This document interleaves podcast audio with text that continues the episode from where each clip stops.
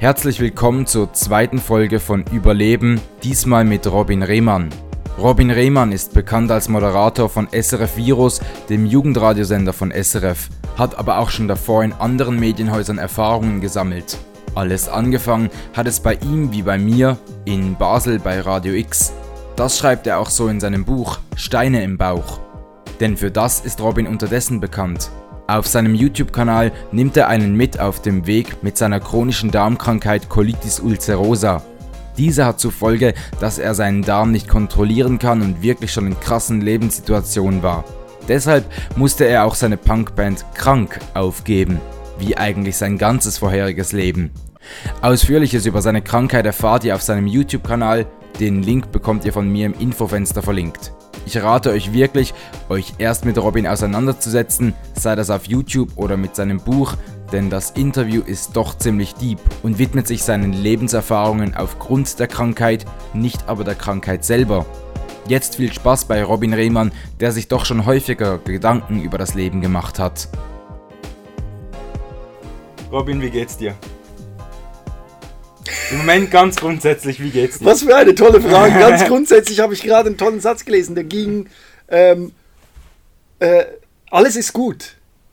Das Problem ist nur, dass wir es nicht begreifen, dass alles gut ist. Und deshalb sind wir unglücklich. Genau das wurde mir gestern Abend auch erzählt. Dass, Ehrlich? Äh, theoretisch, genau ja, in, in etwa. Also, nein, nicht derselbe Satz, aber es wurde gesagt, äh, alles ist möglich, aber brauchen wir denn alles? Also theoretisch. Das ist ein komplett anderer Satz. Das ist, ein komplett, das ist ein komplett anderer Ansatz.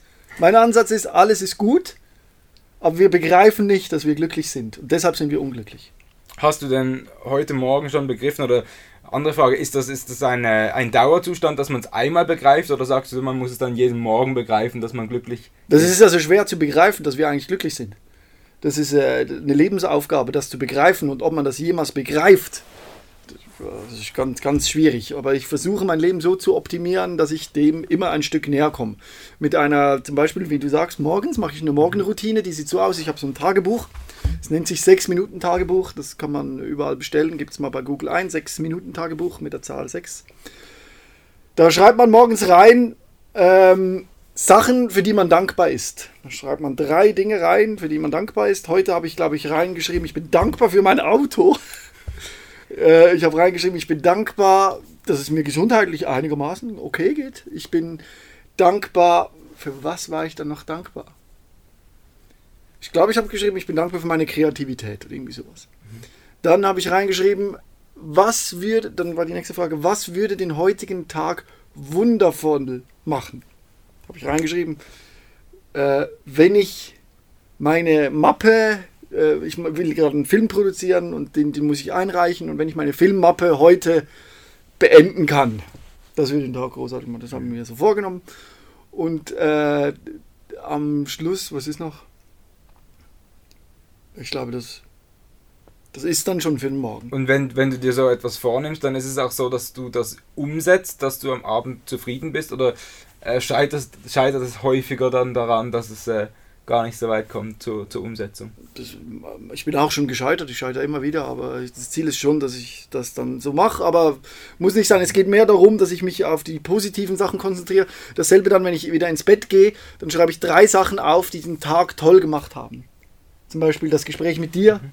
Das wäre vielleicht sowas. Das ist ein Schön. Tag toll. Das weiß ich aber das, noch nicht. Das, das werden, wir, werden wir sehen. Oder ähm, zum Beispiel eben, dass ich irgendwas gemacht habe oder was vergessen habe oder irgendwie so. Schön. Also eigentlich, eigentlich habe ich mir dann als nächste Frage schon aufgeschrieben, so was, was braucht denn der Robin, dass es ihm gut geht, aber eben, du sagst, das, wir, das definierst du quasi jeden Tag neu. Ähm, so am Morgen, so. Nein, nein, nein, nein, nein. nein? Ja, was ich brauche, dass es mir gut geht, mhm. ist eben morgens keinen Stress zu haben. Ich bin früher morgens aufgestanden und mein Tag hat angefangen und das geht nicht mehr. Seit meiner, ich habe eine chronische Darmerkrankung, seither habe ich mein Leben umgestellt sieht es eben morgens so aus, dass ich ein Morgenritual habe. Das wichtigste Ritual ist kein Wecker. Also ich lasse mich nicht mehr aus dem Schlaf reißen, außer ich war jetzt in Amsterdam auf einer Bachelorfeier. Da musste ich auf den Flug und da habe ich einen Wecker gestellt. Ganz selten passiert das so, einmal im Monat höchstens. Sonst versuche ich weckerfrei zu leben und ich wache dann so zwischen 8 und 9 auf. Und auch ganz wichtig, dass ich bis 10 Uhr keine Verpflichtung habe. Also ich habe das, ich habe ich hab früher auch gedacht, das ist doch unmöglich. Kann man doch nicht, doch geht. Muss es einfach machen. Aber man muss es sich auch leisten können, dass man das. Äh Ja, aber das kann sich eigentlich jeder leisten, weil für seinen eigenen Stress ist man auch selber verantwortlich und man kann eigentlich seine eigene Realität so bauen, wie sie für einen stimmt. Die meisten Leute sind sich das nicht bewusst. Ich war mir das auch nicht bewusst. Es geht jetzt auf jeden Fall, dass ich vor 10 Uhr nichts mache. Ich mache mir ein Frühstück, das ich gut verdauen kann. Äh, Das sind Eier und Bananen. Und dann gehe ich als erstes in, äh, nachdem ich in mein Tagebuch geschrieben habe, muss ich, also das tut mir auch gut, gehe ich ins Fitness. Es ist aber so äh, zwölf Minuten Belastung, Kniebeugen, bisschen Sachen hochstemmen. Und dann lege ich mich zwölf Minuten in eine Dunkelkabine und meditiere eigentlich. Also bin völlig entspannt in meinem Körper, liege da zwölf Minuten. Und dann gehe ich langsam in meinen Tag und auf der Arbeit bin ich dann um 12 Uhr mittags und dann beginnt mein Tag. Und das stimmt so für mich. Alles andere stimmt nicht für mich. Also, Weil das löst bei mir Stress aus. Wenn ich Stress habe, habe ich Bauchweh. Wenn ich Bauchweh habe, habe ich Durchfall. Wenn ich Durchfall habe, bin ich am Arsch. macht Sinn. Schön, dass man das erkennt. Genau, und dann auch bei der Arbeit, stressfrei, wenn möglich, arbeiten.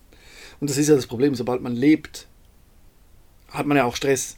Es ist ja eigentlich, man kann ja nur, also es gibt ja das Bild von diesem Mönch auf dem Berg, der da sitzt und meditiert und völlig in sich ist und sagt, ich bin jetzt im Jetzt und ich bin hier im Universum und ich bin glücklich nur mit meinem Dasein.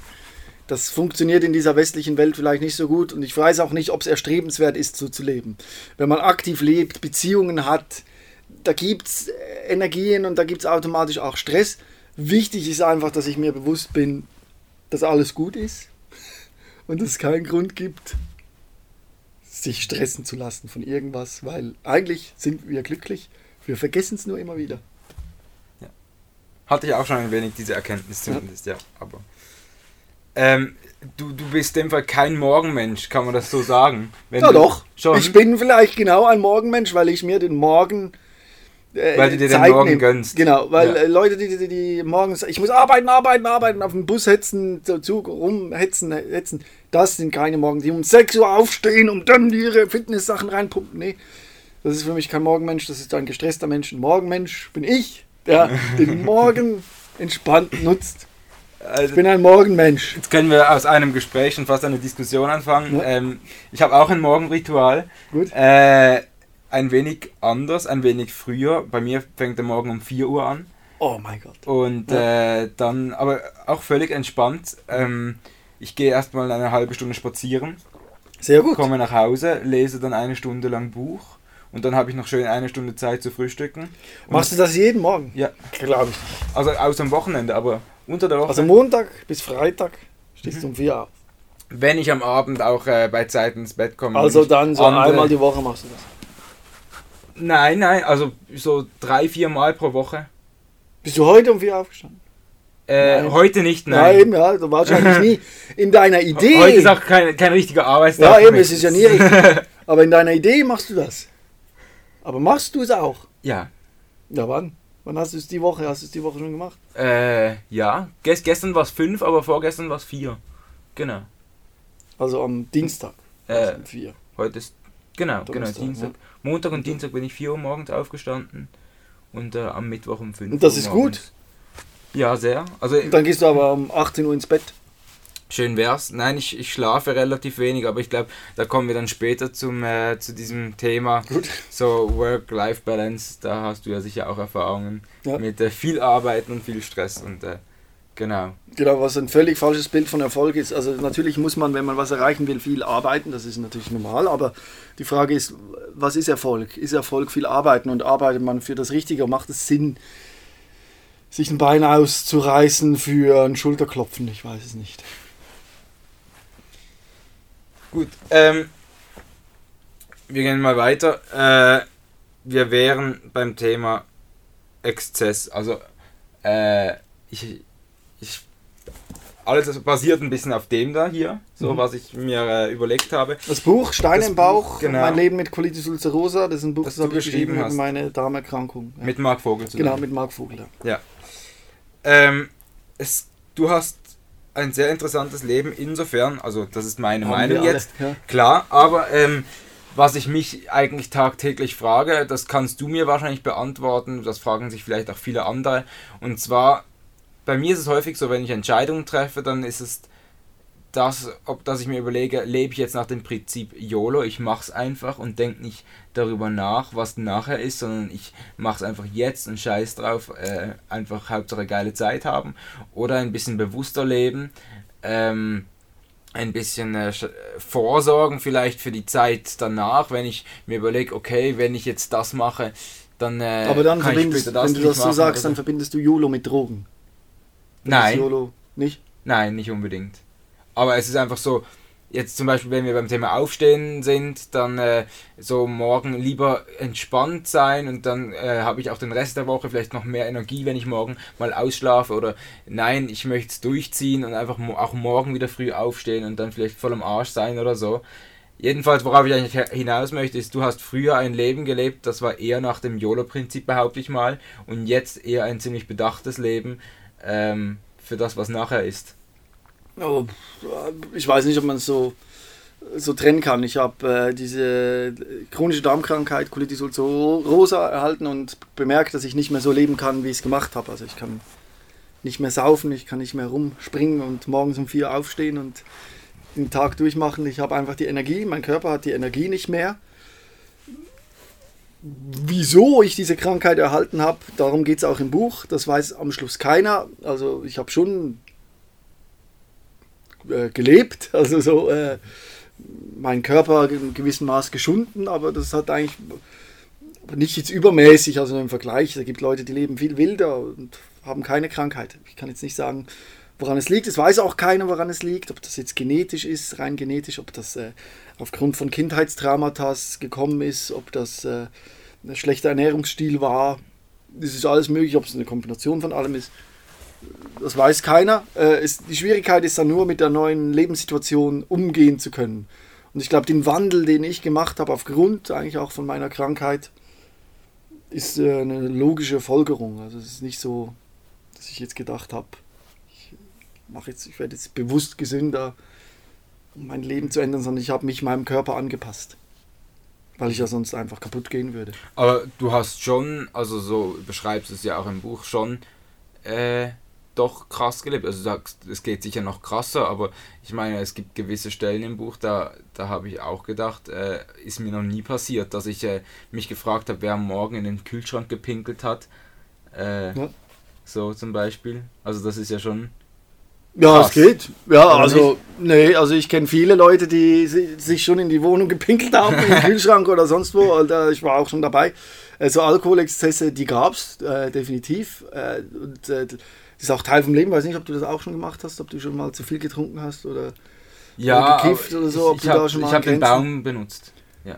ja, weil du vielleicht noch irgendwo da warst. Vielleicht. Oder mhm. war, ich weiß nicht, wie du das äh, schon gehandhabt hast, aber es waren bestimmt äh, Grenzerfahrungen, die ich gemacht habe als Jugendlicher, die ich auch nicht missen will, die äh, zu meinem Leben dazugehören. Also wenn ich zurückschaue, denke ich nicht, ich hätte gerne mehr Gas gegeben. Ich denke eher, hätte ich mal nicht ganz so viel Gas gegeben. Aber du bereust es nicht, oder schon? Das ist schwer zu sagen, ob ich es bereue. Es war in der Zeit, ich war, hat das so für mich gestimmt. Also ich weiß gar nicht, wie viel. Wenn ich jetzt mit meinem Wissen nochmal jung wäre, würde ich das anders machen. Aber ist ja klar, äh, dass man alles anders machen würde, wenn man wahrscheinlich viel, es gibt auch Leute, die sagen, sie würden nichts anders machen, aber ich habe es da ja auch nicht anders gekonnt. Mhm. Aber ich glaube schon, dass ich mich weiterentwickelt habe und eine andere Sicht auf die Welt und das Leben habe, als ich das noch vor 20 Jahren hatte. Ist es aber nicht so, dass, ich meine, du kannst ja jetzt sagen, du hast ja gesagt, anfangs des Gesprächs, du bist eigentlich sehr zufrieden und du lebst so im Jetzt, ähm, dass vergangene Momente das Jetzt auch ausmachen dass man jetzt überhaupt so leben kann, wenn man diese Erfahrungen in der Vergangenheit nicht gemacht hat. Ja, wichtig ist natürlich auch, sich von der Vergangenheit lösen zu können. Das ist natürlich äh, das Schwierige. Also wenn man in der Vergangenheit traumatische Erlebnisse hatte und die einem jetzt noch im Jetzt beeinflussen, das ist natürlich dann schwierig, nicht gut.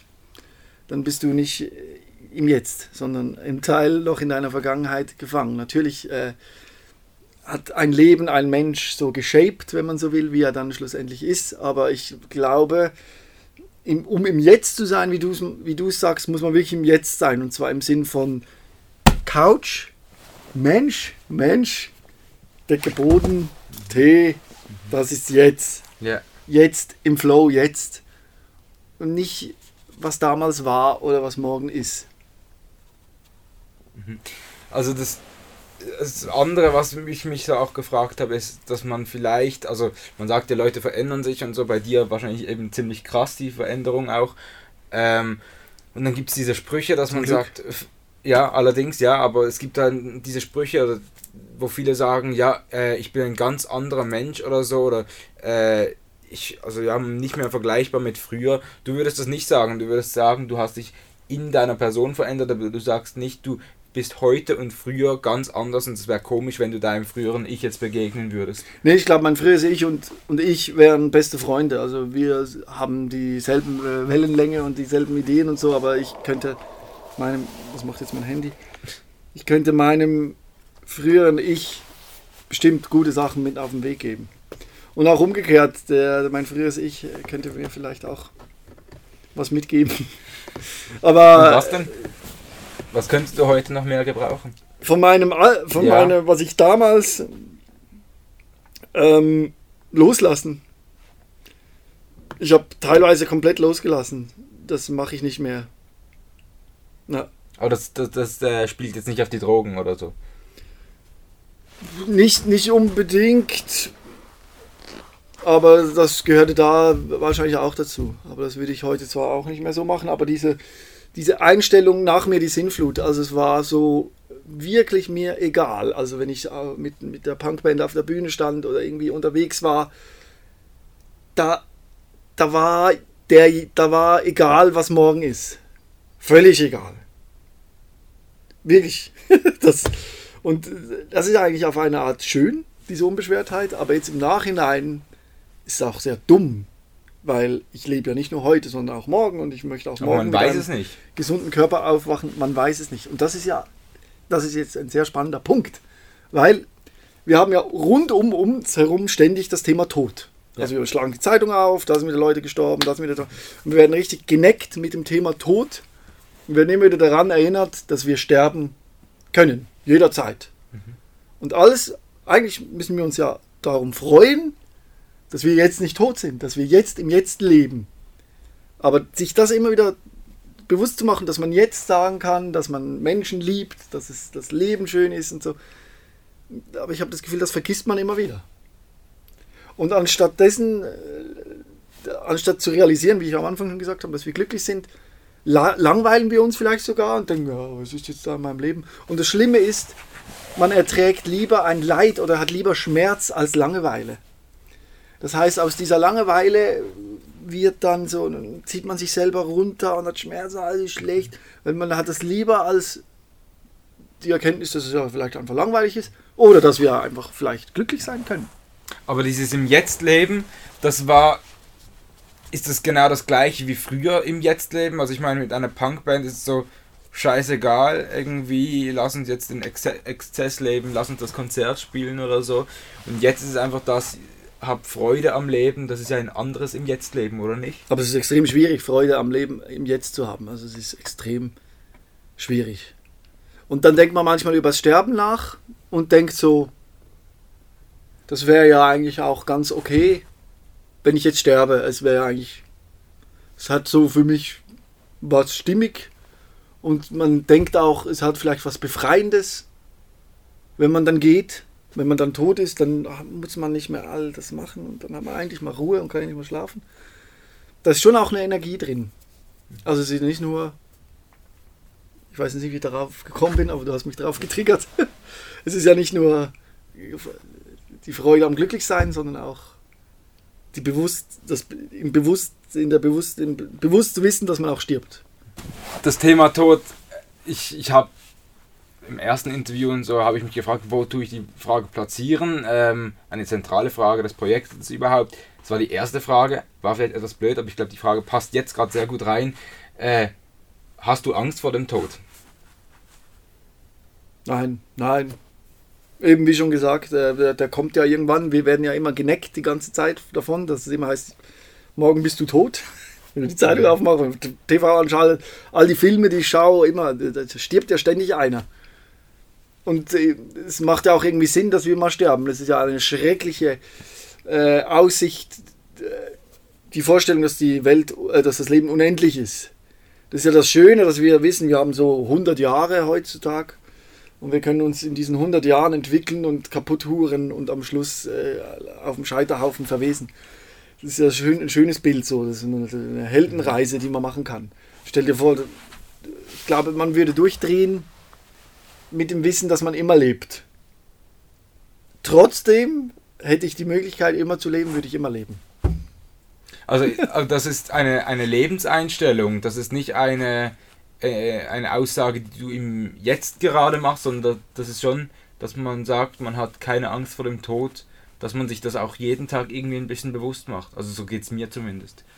Man soll sich jeden Tag bewusst machen, dass man stirbt. Ja. Um den Moment jetzt lieben zu können. Genau. Um zu wissen, ja. jetzt ist geil, jetzt lebe ich hier und sitze hier mit dir und wir reden mit dir über Leben und Tod, das ist jetzt, das ist echt, das ist jetzt. Hier bin ich. Vielleicht bin ich morgen tot. Ja. Und dann schätze ich den Moment jetzt mehr. Ja. Hattest du auch schon mehr Angst vor dem Tod oder überhaupt Angst vor dem Tod? Gab es das mal in deiner äh, in deinem Bergauf, Bergab? Ich habe äh, äh, Angst vor Krankheit, vor schwerer Krankheit, äh, wenn der Körper nicht mehr geht. Das macht schon Angst in einem gewissen Maß. Was, also ich meine, du hast ja eigentlich eine schwere Krankheit. Ja. Was bezeichnest du jetzt als schwere Krankheit?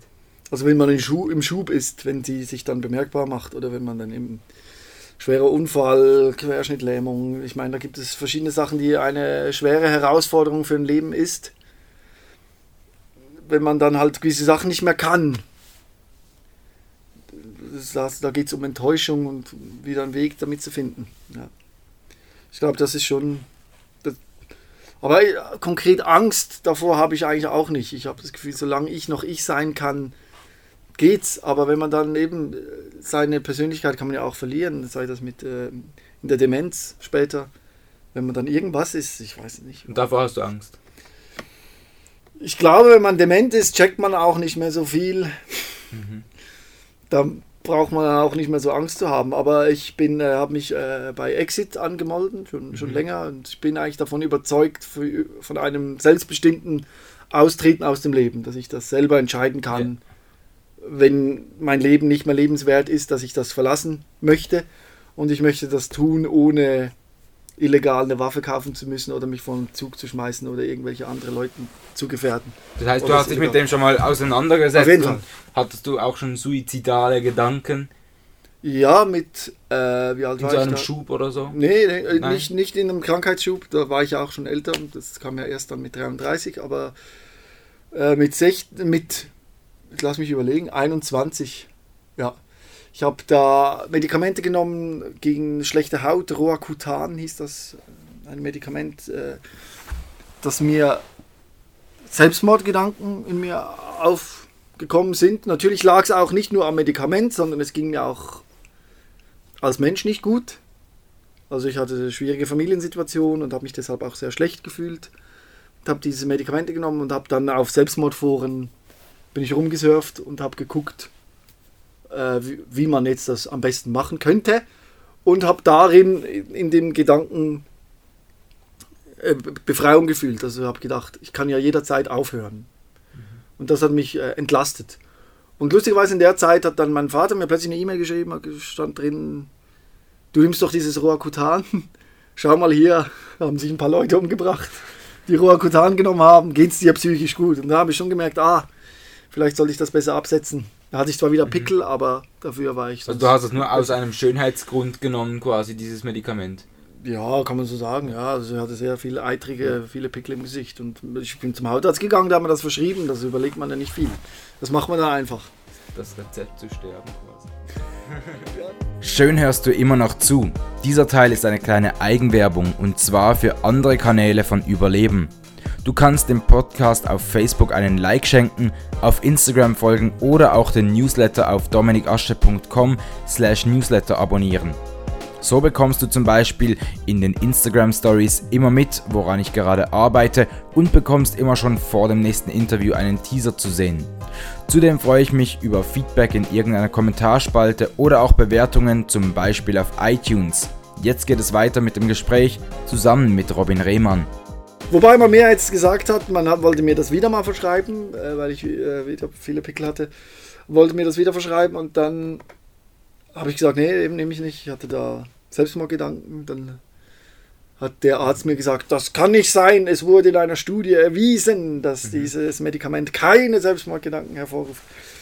Es ist einfach auffällig, wie viele sich das Leben genommen haben, die Roacutan genommen haben. Das kann aber auch daran liegen, dass man das in einer Teenagerzeit nimmt, in einer Zeit, äh, in, in, wo die Entwicklung, die Hormone durchdrehen und dass man da so aufgrund der, des Wandels sowieso de schon depressive Züge hat.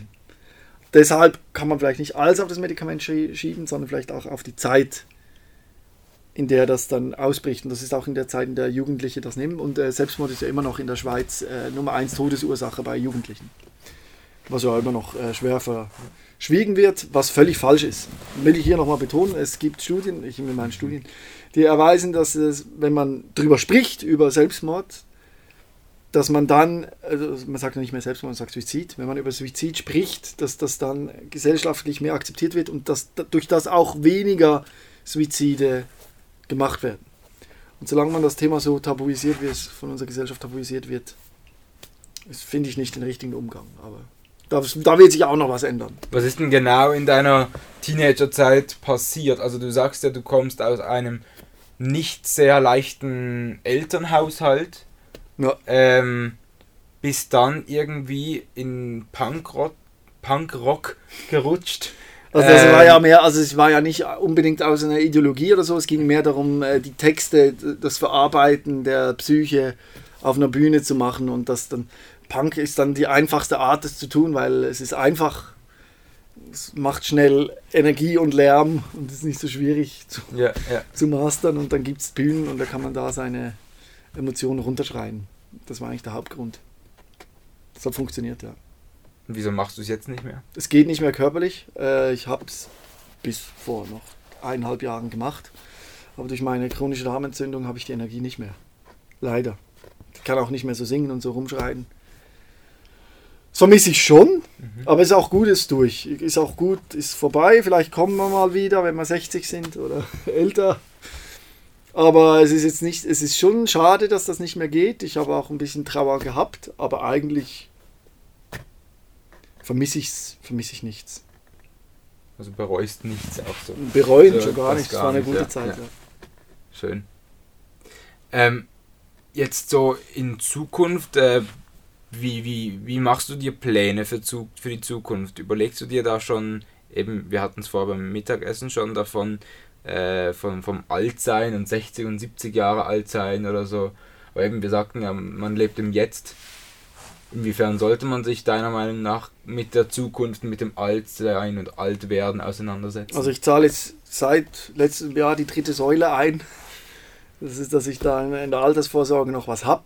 Da habe ich mich nie darum geschert. Mittlerweile finde ich doch, macht Sinn, dass ich dann noch, äh, dass ich da noch was Erspartes einzahlen kann. Ob ich es dann jemals gebrauchen kann und ob ich dann den Zugriff noch habe, das werden wir dann sehen. Aber das macht eigentlich schon Sinn, so zu gucken, dass es einem gut geht. Ich mache mich ja auch jetzt neuerdings Gedanken zum Thema Wohnen. Ich habe eigentlich immer in Löchern gewohnt. Ich habe auch nie so speziell für Ordnung gesorgt. Wenn mal was kaputt war, dann war es kaputt. Die Klospülung oder die, die Leiste beim, beim Haupteingang hatte ich so eine Türleiste, die ist abgefallen. Das war mir immer völlig egal. Ich habe das nie repariert. Mittlerweile ist mir Wohnen und meine Wohnungseinrichtung so sehr wichtig. Also, dass es schön ist, dass es bequem ist. Ich werde mir jetzt äh, mein Schlafzimmer, ich habe mir gerade neue Tapeten bestellt, so einen Sternenhimmel, den ich mir oben hin tapezieren lasse und ein neues, großes, geiles Bett, einen fetten Teppich und so.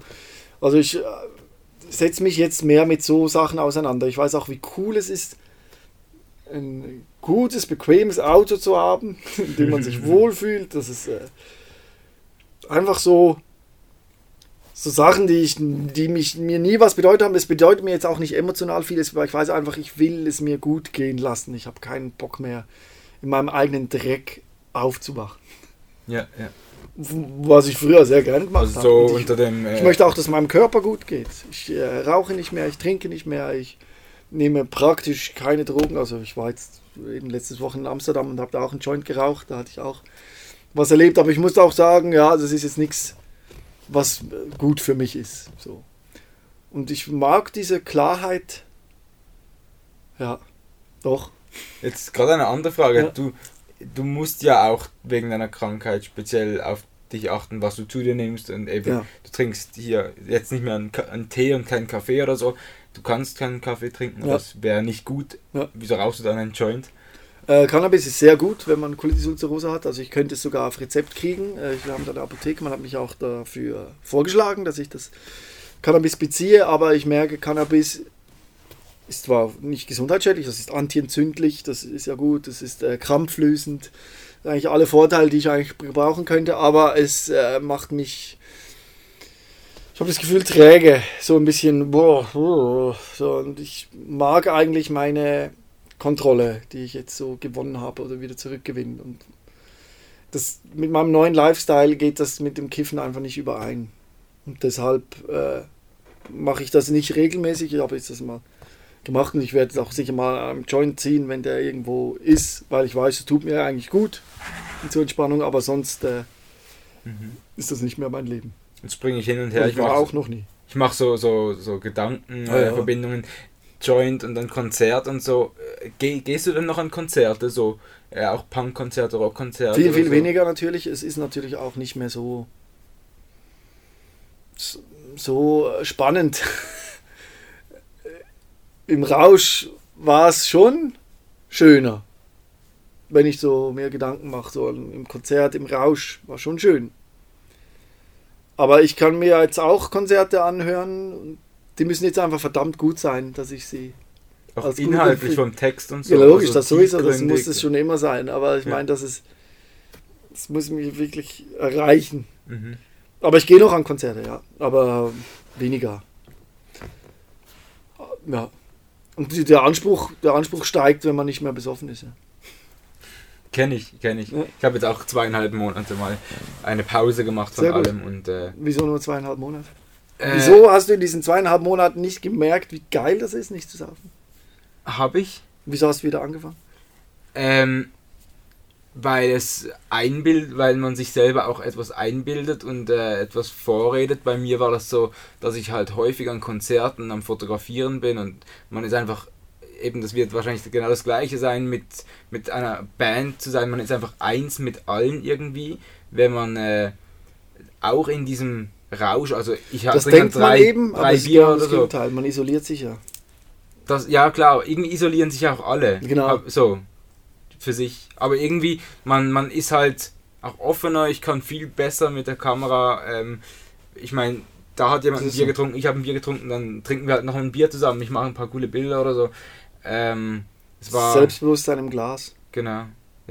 Das vermisse ich manchmal schon auch. Ich sehe genau, was du sagst. Es stimmt, das ist alles wahr, aber dich, für dich, für dein Leben wäre es besser, also für mich, ich kann nur von mir reden, für mein Leben ist es besser, nicht zu trinken.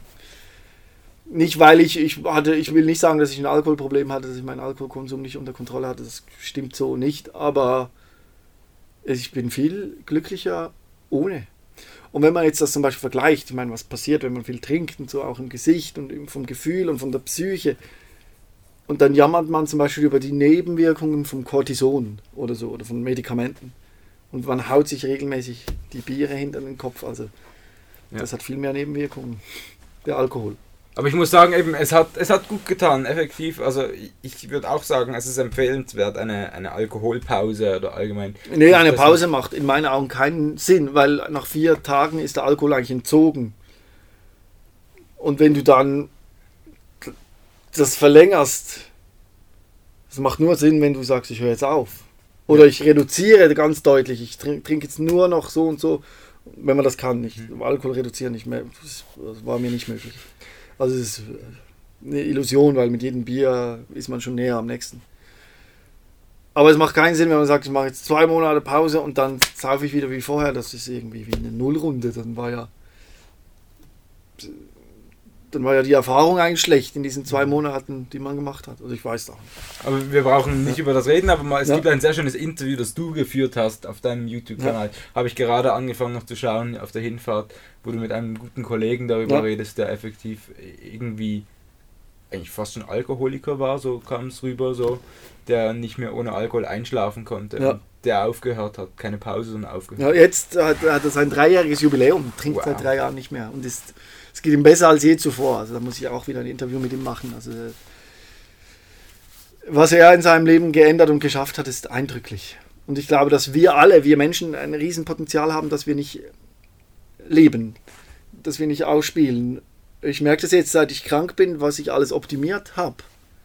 Es geht mir so viel besser, auch psychisch und auch als Mensch. Und mein Leben ist wirklich deutlich verbessert. Hätte ich das schon gewusst, bevor ich krank war, wäre ich vielleicht zu optimiert gewesen. Du hast erzählt beim Mittagessen, du hast dein Leben optimiert. Jetzt erzähl, was, was, wie optimiert man sein Leben? Was hast du optimiert? Was sollte jeder optimieren? Wie ich schon gesagt habe, unseren Tagesablauf, mhm. den ich mir aufgebaut habe.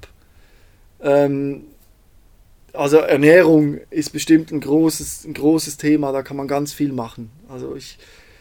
Das war ja bei dir zwangsläufig eine Optimierung. Musste ich und ja. das war auch ganz schwierig. Das war fast noch schwieriger als der Alkoholentzug. Also so zu merken, was das, das alles, was du in dir einführst, dass das auch was macht, auch psychisch. Also ob du Gluten isst, ob du was du, was du trinkst, was du zu dir nimmst, das ist alles macht was mit dir. Und da musst du irgendwie rausfinden, was ist für deinen Körper wirklich gut. Also ich trinke ja jetzt nur noch Wasser und Tee und Rohmilch, lustigerweise vom Bauernhof, weil der hat gute Bakterien. Mhm. Und so, das ist was, das man ändern kann. Dann test das mal, trink mal wirklich nur einen Monat lang nur Wasser, Tee und ich halt rum, ich habe nur Wasser und Tee. Ja. Logisch, dann kommt erst, da kommt erst der Kaffeeentzug, da wirst du dich nicht glücklich fühlen, das macht dich fertig für ein paar Wochen. Ein paar Tage. Sage zwei Wochen. Kopfschmerzen, Entzug erscheinen oder erstmal von allem entziehen, das ist schon anstrengend. Aber wenn du dann den Entzug hast von all den Stoffen, den Süßstoffen und weiß nicht nichts mehr Süßes essen zum Beispiel, würde ich auch mal empfehlen wenn du den Entzug geschafft hast, dann nach dem Entzug, dann merkst du plötzlich, fuck, mein Körper hat mehr Energie, ich habe weniger negative Gedanken, ich schlafe besser, ich bin irgendwie ausgeruhter, ich kann mehr erledigen.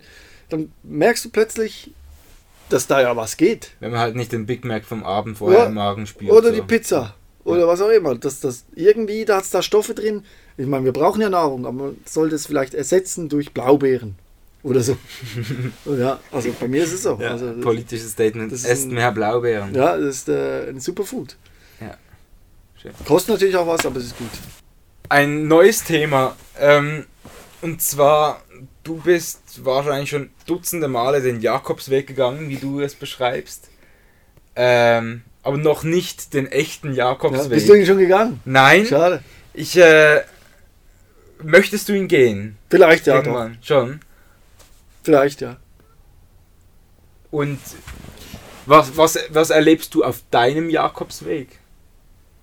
Wenn du ihn gehst, also was sind das für, du sagst, man kommt auf neue Gedanken, das ist ja auch die Idee, dass man den Jakobsweg geht. Also wenn wir jetzt auf das Thema kommen, vielleicht noch, ich habe das in meinem Buch beschrieben, dass äh, als ich äh, diese starke, starken Bauchkrämpfe hatte und die tiefe Auseinandersetzung mit mir selbst und zu erkennen, dass alles wegbricht, was man als Fundament hatte und dachte, was man ist und was man werden will und was man gemacht hat, wenn man merkt, dass es plötzlich alles nicht mehr geht oder man das denkt im, im Jetzt, dass dieser Prozess für mich mein Jakobsweg war, meine, meine Selbstfindung, mhm. mein Merken, was ich, glaube ich, wirklich brauche. So wie du schreibst, mit Krämpfen, Bauchkrämpfen auf dem Boden liegend. Genau, ja. ja. ja. Und was sind das für Selbstfindungen oder ich meine, logisch, das gibt einem der Körper klare Signale, dass so wie man lebt, dass das jetzt nicht mehr geht. Und das ist natürlich auch Verlust, da, wenn man loslassen muss, wie zum Beispiel eben, man kann nicht mehr so im Radio moderieren, oder das habe ich da gedacht. Und ich habe eigentlich gedacht, es geht gar nichts mehr so, wie es bis anhin ging. Witzig ist ja, wie man das dann wieder sich zurückerobern kann und ein neues, neues Leben bauen kann, das genauso gut, wenn nicht sogar noch besser ist. Also jetzt im Nachhinein kann ich auch sagen, dass ich im gewissen Maß auch eine gewisse Dankbarkeit empfinde für das, was ich erlebt habe mit dieser Krankheit. Also so ein Eye-Opener, so, Ja, was Fall. einem die Augen öffnet. Das macht es auf jeden Fall. Ja. Also ich glaube, alles so schwere Schicksalsschläge öffnen einem die Augen. Ich würde jetzt nicht sagen, dass jeder schwere Schicksalsschlag dich stärker macht, das stimmt so nicht, aber Das ist wie wenn man sagt, man lernt aus Fehlern quasi, dass man aus Schicksalsschlägen ja, dann auch Wenn Gutes man- ziehen kann. ja, wenn man dann auch wirklich aktiv daran arbeitet und versucht, das zu verwerten und sein Leben wieder lebenswert zu machen. Aber es ist halt auch Arbeit. Also ein glückliches Leben zu leben ist anstrengend auch. Aber auch, es lohnt sich da, sich dafür anzustrengen. Zum Beispiel eben so ein Tagebuch zu führen, morgens, mit, wo man die Dankbarkeit reinschreibt. Das ist ja auch, macht man ja lieber nicht. Das ist auch Arbeit. Das ist ja was schreiben. Man muss schreiben. Aber es macht glücklich. Ich Oder soll ein das Buch zu ausprobieren, schreiben, ein ich, Buch ja. zu schreiben, das ich hier geschrieben habe. Das war ja auch anstrengend. Aber jetzt ist, bin ich froh, ist es da, weil es wirkt für Leute, die ähnliche Erlebnisse haben. Ich bekomme viel Feedback. Jeden Tag schreibt jemand, was er denkt und wie er fühlt, dank dem Buch auch. Das ist schön, das lohnt sich. Also es lohnt sich, dafür Energie aufzuwenden. Im Long Term geht es einem besser und man muss es vielleicht sogar tun oder ich muss es tun, um nicht depressiv zu werden oder gelangweilt und dann im Schmerz meine Probleme zu suchen, weil ich mit der, dieser Langeweile nicht klarkomme und nicht realisieren kann, dass eigentlich alles gut ist und ich glücklich bin. Das ist aber nochmal etwas anderes, ein Buch zu schreiben, würde ich behaupten. Das schreibt man ja auch für andere noch mit dem Hintergedanken, nicht nur, nur für sich. Das ist so der Unterschied zu einem Tagebuch, denke ich, dass Ja. es dann doch noch mehr Ja. Überwindung kostet. Weil ich habe auch schon häufiger dran gedacht und habe es noch nie auf die Reihe gebracht, genau das morgens und abends etwas aufzuschreiben. Ich mache mir die Gedanken, Traust dir zu? Ich krieg's nicht auf Papier so. Doch, doch. Du musst nur drei Gründe, für was du dankbar bist. und Das kann ganz einfach sein. Am Morgen und am Abend kannst du drei Sachen, die cool waren. Das reicht schon. Ja. Und das Lustige ist, es funktioniert. Es ist ja auch erwiesen, dass das funktioniert, aber ich habe dann, dann macht man, jeden Monat kann man so ausfüllen, wie man sich fühlt. Und ich, lustigerweise sehe ich tatsächlich eine Steigerung von meinem Wohlbefinden, seit ich dieses Tagebuch mache. Also funktioniert's. Und wenn man dann sieht, dass es nicht funktioniert, dann kann man es ja sein lassen. Und wenn man denkt, dass das nur drei Minuten morgens und drei Minuten abends braucht, ist die Investition wert. Also Psychopharmaka ist wahrscheinlich anstrengender als das Tagebuch. Mhm. Da muss man ja auch was raustrennen und dann das Glas Wasser füllen und, äh, und dann Klar. runterschlucken. In dieser Zeit kann man auch was schreiben. Hast du äh, mit, deinem, mit deinem Verändern deiner Person andere, also bestimmt andere Kontakte geknüpft, aber ich denke so, du hast dich ja aus der Szene teilweise eher verabschiedet, so jetzt zum Beispiel die Musikerszene eher verlassen. Du hast äh, äh, vielleicht neue Kollegen, aka Ärzte oder Mhm. so, kennengelernt, die dich, dein, deinen Körper gut kennen. Ähm, oder wie, wie war das genau? Schon so, Ähm, das war schon eine Zeit, wo es Veränderungen gab. Genau, weil ich gar nicht mehr wollte, weil ich bin ja eigentlich so der Unterhaltende, der, der Energie in Gespräch bringen will, der die Leute unterhalten will. Das hatte ich schon immer so, der Mehrwert bieten will. Und wenn man plötzlich merkt, dass das zu anstrengend ist, das zu tun, und man daran nicht mehr so viel Freude hat, dann will man auch niemanden mehr sehen, weil man dann denkt, dass man in dieser Freundschaft oder wo auch immer zu wenig Energie reingibt. Ich meine, da kommt da jemand vorbei und fragt, wie geht's? Und da muss ich schon wieder erzählen, da muss ich den schon wieder unterhalten, das, mit dem Gedanken, dass mein Gegenüber nachher ein gutes Gefühl hat nach dem Gespräch. Aber sich immer dafür, immer dafür die Energie aufzubringen, also wenn man das eben so auch empfindet als Energie, aufzubringen zu müssen, aufbringen zu müssen, dann ist besser, also habe ich gedacht, ist besser, wenn ich damit aufhöre, habe ich auch gemacht. Ich habe also meinen Freundeskreis extrem reduziert. Ich sehe viel weniger Menschen. Äh, bin viel mehr zu Hause, alleine. Treffe schon auch, treffe schon auch Leute, aber ich bin nicht mehr so am, aktiv am Leben dabei, wie auch schon, sondern nehme alles ein bisschen ruhiger, aber das ist nicht nur schlechter, auch gut. Aber Einsamkeit ist auch gefährlich. Also es, ich muss mich da noch ein bisschen finden. Wird dir jetzt auch so Ende 30 immer wieder vorgeworfen oder einfach mal gesagt, so hey, wie sieht eigentlich aus? Äh, Frau oder so oder Kinder oder. Ja. Also das ist definitiv nichts in, in meiner Bucketlist, also Frau und Kind, also Freiheit ist eigentlich so für mich das wichtigste Gut. Ich vermisse nichts, weil ich auch kein Kind habe. Also wenn ich jetzt natürlich ein Kind hätte, dann würde ich das natürlich, ich kenne es von meinen Freunden, das würde ich lieben und wenn ich das nicht hätte, würde ich es vermissen. Aber das, dass ich keins habe, vermisse ich natürlich auch nichts. Und es ist jetzt auch nicht etwas, das ich mir jetzt so als Lebensaufgabe wünsche. das ist nicht, nichts auf meiner Liste, ja, wo ich mhm. sage, das, das würde mich jetzt erfüllen. Ich sehe das nicht, nicht unbedingt als erfüllend. Ja, ja, ja. Das Thema Bucketlist. Hast du eine Bucketlist? Nein. Was hältst du von Bucketlists? Gut, wenn schon? man, ja, wenn, dass man wissen will, was man machen will. Also ich habe schon immer Projekte und Ziele. Wenn ich die nicht hätte, würde es mir schlecht gehen. Also ich definiere mich auch ein großes Stück durch meine Arbeit und das ist ganz wichtig für mich. Wenn ich das nicht, nicht hätte, dann würde ich mich mit meinem Schmerz auseinandersetzen, dann ging es mir schlecht. Also wenn ich wäre mir langweilig, quasi mit dem Schmerz, geht mir schlecht. Mhm. Anstatt zu erkennen, dass alles gut ist und ich glücklich sein kann. Und das könnte ich ja auch ohne Arbeit, theoretisch, aber das ist eben schwierig. Die das Arbeit kann dann der Mönch etwas, auf dem Berg, der kann das dann. Ja, ja. Wie, wie bist du zu die, deiner Arbeit gekommen? Du, du hast wahrscheinlich einen Job, der wird schon eher mal noch von unten oder so, wie man auch immer sagen möchte, angesehen und sagen, das möchte ich auch mal machen. Ist dir das bewusst? Nein, nein, äh, man.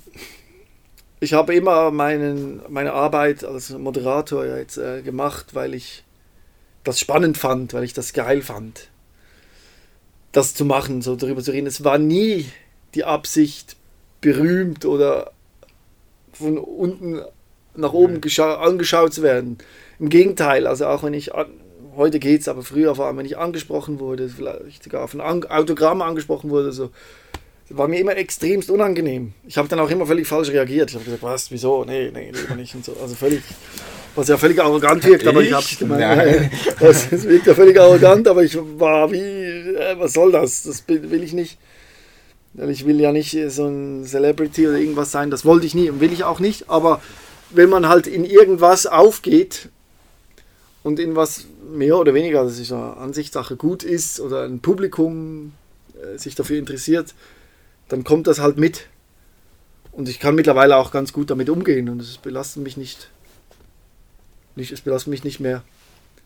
Aber es ist jetzt nicht so, dass ich äh, was mache aus dem Grund, Komplimente zu kriegen oder dass ich um Anerkennung kämpfe. Ich mache was aus dem Grund, weil ich für meine Existenz einen Sinn brauche und mich gesellschaftlich einbringen möchte. Das ist mein Antrieb. Weil ich ja sonst auch gar nicht, gerade so gut gar nicht hier sein könnte. Und es wäre ja auch egal. Aber du würdest von dir selber sagen, du bist erfolgreich. auch. Ja, doch. Schon. Also ich bin mit meinem Leben zufrieden, was äh, ich als erfolgreich nennen würde, doch. Ja. ja. Aber vergleichen würde ich nie. Man soll auch nicht vergleichen. Inwiefern? Mit einer anderen Person. Mhm. Bist du erfolgreicher ja, als ich oder ich als du oder der Rudi Völler erfolgreicher als wir? Keine Ahnung. Ja. Nee, das, das macht keinen Sinn. Man muss das immer für sich. Wie in der Schule, wenn man einen Fünfer hat, äh, eine, eine gute Note hat und der Kollege eine bessere Note hat, ist deine Note nicht schlechter. Die ist immer noch gut. Man wertet sie einfach für sich selber und ähm, so. Das muss für also, dich stimmen, nicht. Wenn, dann kann man in sich vergleichen mit anderen Ereignissen. Mit sich so, vergleichen ja. kann, man, kann man schon, ja. ja.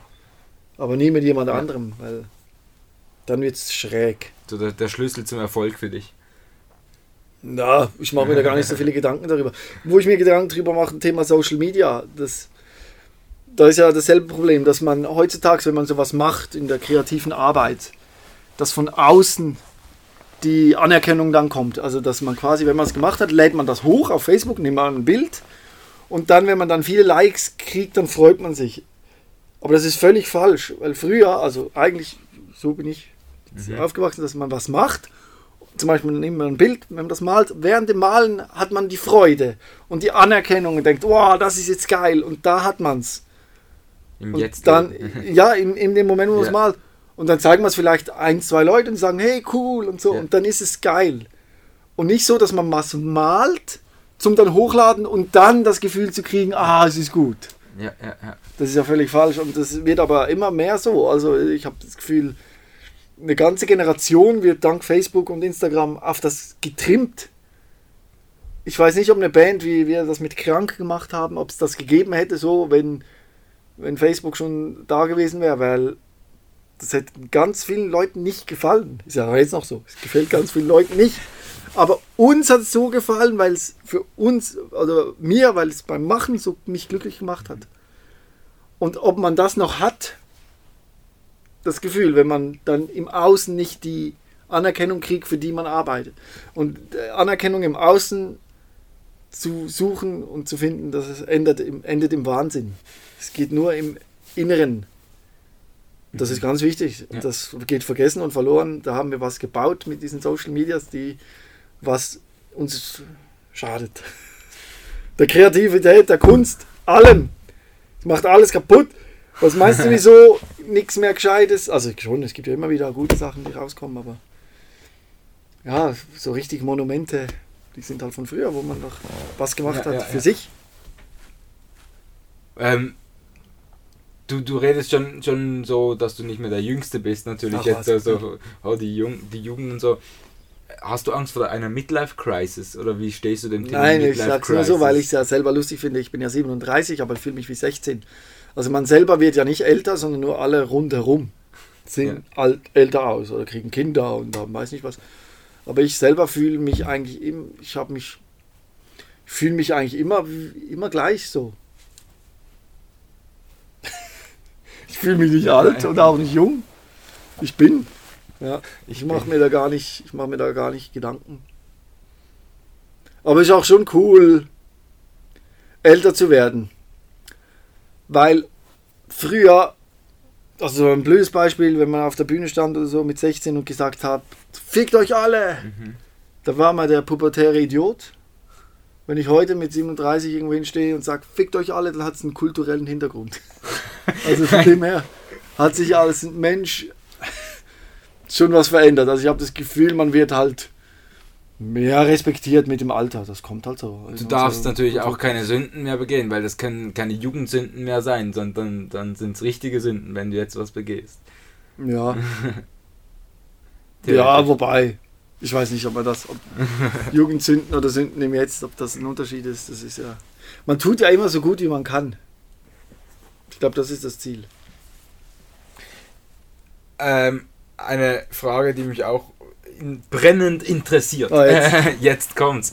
Ähm, deine, deine Weitsicht, die du dadurch bekommen hast, wie gesagt, eben, du bist diesen Jakobsweg gegangen irgendwie, ähm, hast mit Schicksalen zu tun bei dir selber, beziehungsweise auch bei SRF Virus in deiner Sendung Sick of Silence, wo du mit anderen über Schicksalsschläge redest.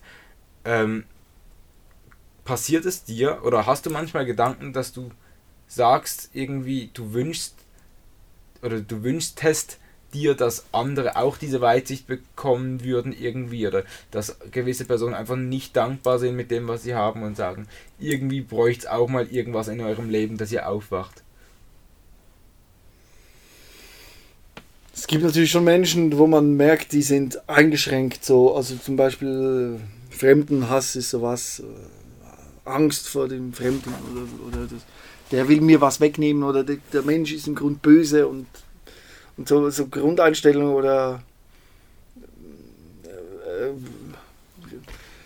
äh, Leute, die rechts außen stehen, halt einfach, das, das, das, da weiß man schon, dass da halt Empathie fehlt.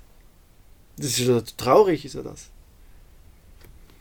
Aber ich rege mich da nicht drüber auf. Ich meine, es geht ja darum, eben Empathie zu zeigen und zu haben und das alles auch zu verstehen. Und man kann sehr viel verstehen. Ähm, Manchmal geht es beinahe zu weit mit dem Täterverständnis. Irgendwann versteht man einen Mörder oder so. Also man kann sehr viel verstehen, wenn man den Hintergrund des Menschen kennt. Irgendwo muss man aber Grenzen ziehen. Also bei dir zum Beispiel ist hier No Chance for Nazis, dass du sagst, da habe ich, da, da habe ich kein Verständnis dafür. Ich kenne auch Rechtsradikale, da habe ich eigentlich so kein Verständnis, aber wenn man den Menschen kennt, dann weiß man, wie das so geworden ist, was der erlebt hat, wie der, wieso der jetzt so denkt und wieso er jetzt da das so tut. Ja. Aber du hast recht, irgendwo muss man eine Linie ziehen. Aber da tue ich mich manchmal schwer. Also ich habe für sehr viel Verständnis. Was aber auch gut ist, weil ich ja auch selber weiß, wie fehlbar ich selbst bin. Ich habe ja auch schon viele Fehler. Aber auch das haben ja nicht viele Leute, eben das Verständnis, oder? Und das Ja. ja auch teilweise, oder? Ich habe vielleicht die Zeit und die Energie, mich mit mir als Mensch auseinanderzusetzen. Und, Ja. und das, die Fähigkeit, das hat ja auch nicht jeder so. Es ist, nicht jeder ist so reflektiert. Bekommst du Muss dafür, dafür als Vorwürfe, dass es heißt, der Robin hat so viel Zeit? Nein. nee. nee, also das ist ja auch was Schönes, wenn man das von sich sagen kann, dass man viel Zeit hat. Das ist ja eigentlich das, das größte Gut, das es gibt, viel Zeit zu haben. Aber